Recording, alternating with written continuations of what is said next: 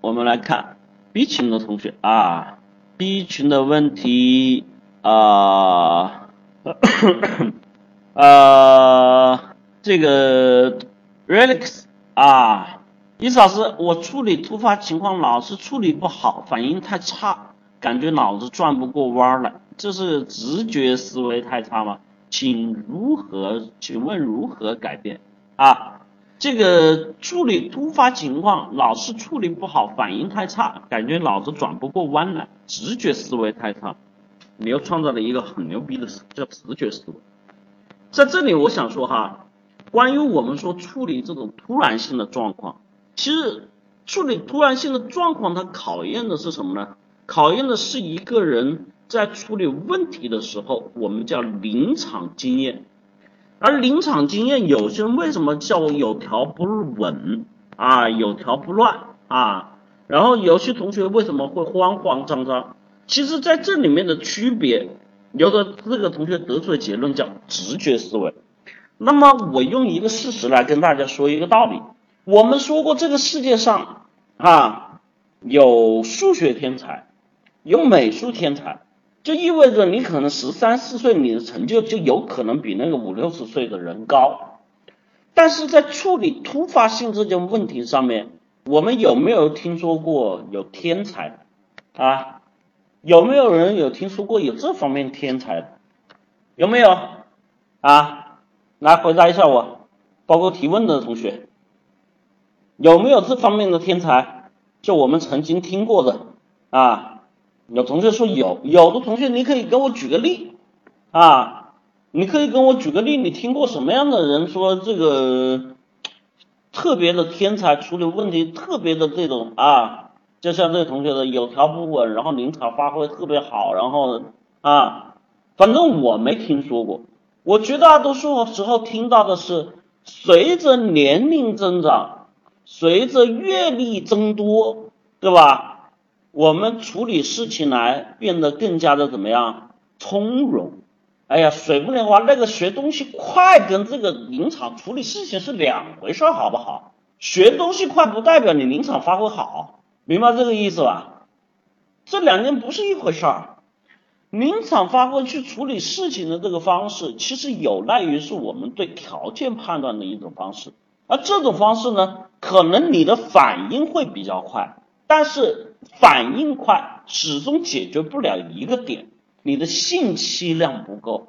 什么叫信息量不够呢？我们说，我这我们说这个最简单的，没见过猪，没吃过猪肉，还没见过猪跑吗？我见过的事情多的去了，我当然知道这个事情会怎么样。你虽然年轻，你虽然这个头脑转得快，但是有很多条件你不知道，比如说啊。如果说遇到一件事情，突然有一个女的慌慌张张跑到你面前，吧唧倒在你地下，你在这个时候你会怎么办呢？年轻人会怎么办？年轻人不知道怎么办，年轻人不知道怎么办，为什么不知道怎么办？他脑子里面会闪现出来什么？你们告诉我，你们现在脑子里面会想到什么？吧唧，一个女的慌慌张张跑过来摔在你面前，你会想到脑子你们会想到什么？你们告诉我，年轻人啊？来看看你们这个反应快的同学能想到什么啊？你们首先情绪上吓一跳啊！有人说偷东西，有人说碰瓷儿，对吧？有人说机会来了，还有吗？还能想到什么？有人说碰到麻烦了啊！有人侦查周边的环境，看有没有其他人跟着干嘛啊？有人说跑，那。好了，不用说了。其实你们没有几个人能想得全。就说处理事情，什么叫有条不紊，什么叫不慌不乱啊？在这里面呢，有些同学傻了个吧唧的，就会觉得啊，第一反应，有些人天真傻的，就会想啊，这个有人摔倒了，我应该把他扶起来。我们从小就学雷锋做好事儿，有没有？一有二没有？有没有？有没有这样想的？对吧？有。那么有些同学就说，现在这个社会讹人的、碰瓷儿的，什么事情都多了，对吧？那我要小心点，要躲开点，有没有？有没有这样想的？也有，对吧？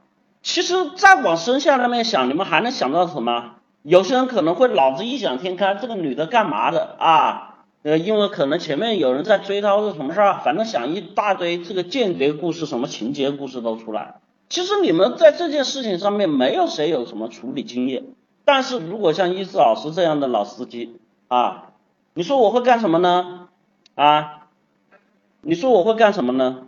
嗯，很简单，对于一件事情的分析。首先我会干什么？我会进行观察。当然，这个观察不会是说长时间啊，有傻逼有同学在那里左三圈绕三圈，对吧？啊，不是这个哈，就一眼去打量他的行为举止，他的这个什么穿着打扮，他是刚才摔倒的姿势是不是有点奇怪，还是说正常？是磕碰了东西，还是感觉到他腿发软？然后在这里面，通过他的穿着、这个外貌样型来判断他的年纪、年龄、遇到的可能发生的事情。为什么我会有条不紊呢？因为我知道什么？首先，第一个，我比你们更多的了解什么？比如说，这个每个年龄段女生会遇到的生理疾病会有哪些？在社会上，我们经常会遇到的一些突发性的心脏病，或者是说一些什么情况，又会有哪些？在这种情况下，处理机制会有哪些？急救知识我知道，然后如果说打电话送医院在哪里，我也清楚。如果就是碰上了坏人，碰到讹人，应该按照什么步骤来处理？在这个周围有哪些人，我应该用什么方式去控制他？或者这个坏人他抱有的目的是哪些，我也知道。甚至跟你说，如果这些人如果讹我或者怎么样，进了派出所，进了这些地方，应该怎么说？相关的法律条例应该怎么适用？在这些情况下，再说这些法律这些东西都不适用的情况下，黑道白道该怎么处理，我也知道。你说我着急吗？啊？你说我担心吗？啊？你觉得呢？是不是？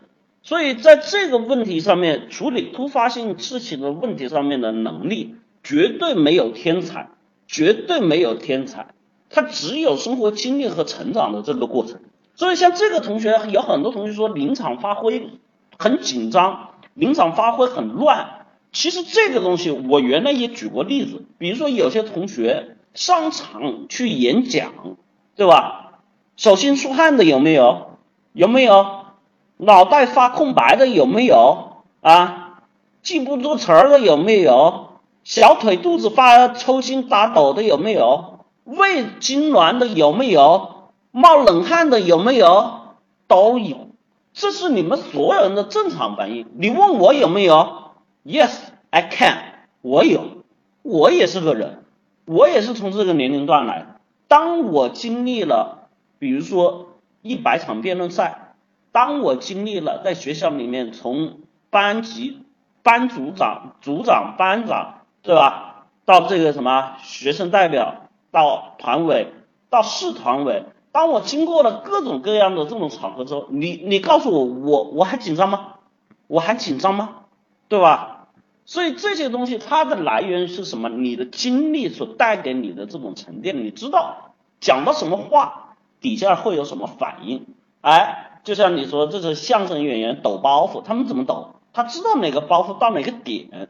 他知道下面的人，哎，正好翘首以盼，到了这个节奏，这些讲相声讲节奏，到了这个节奏点，哎，你该出料了，该抖包袱了，这相声讲的好与坏的地方，正好把人家的胃口吊到点，一出包袱亮了，对吧？这叫包袱亮了。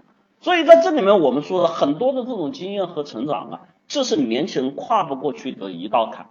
这个同学说，我该如何去解决这个问题？很多同学其实说句实话，在我们读书的时代过来，你们身上的能力，像我们现在中国社会所出现的一个最大的状况，就是说教给你们的只有应试能力，数理化物理，对吧？无非就那么几门课，你拿在生活中撕开了吧，揉碎了吧，捣烂了吧，你都发现没什么卵用，跟你生活八竿子不搭边。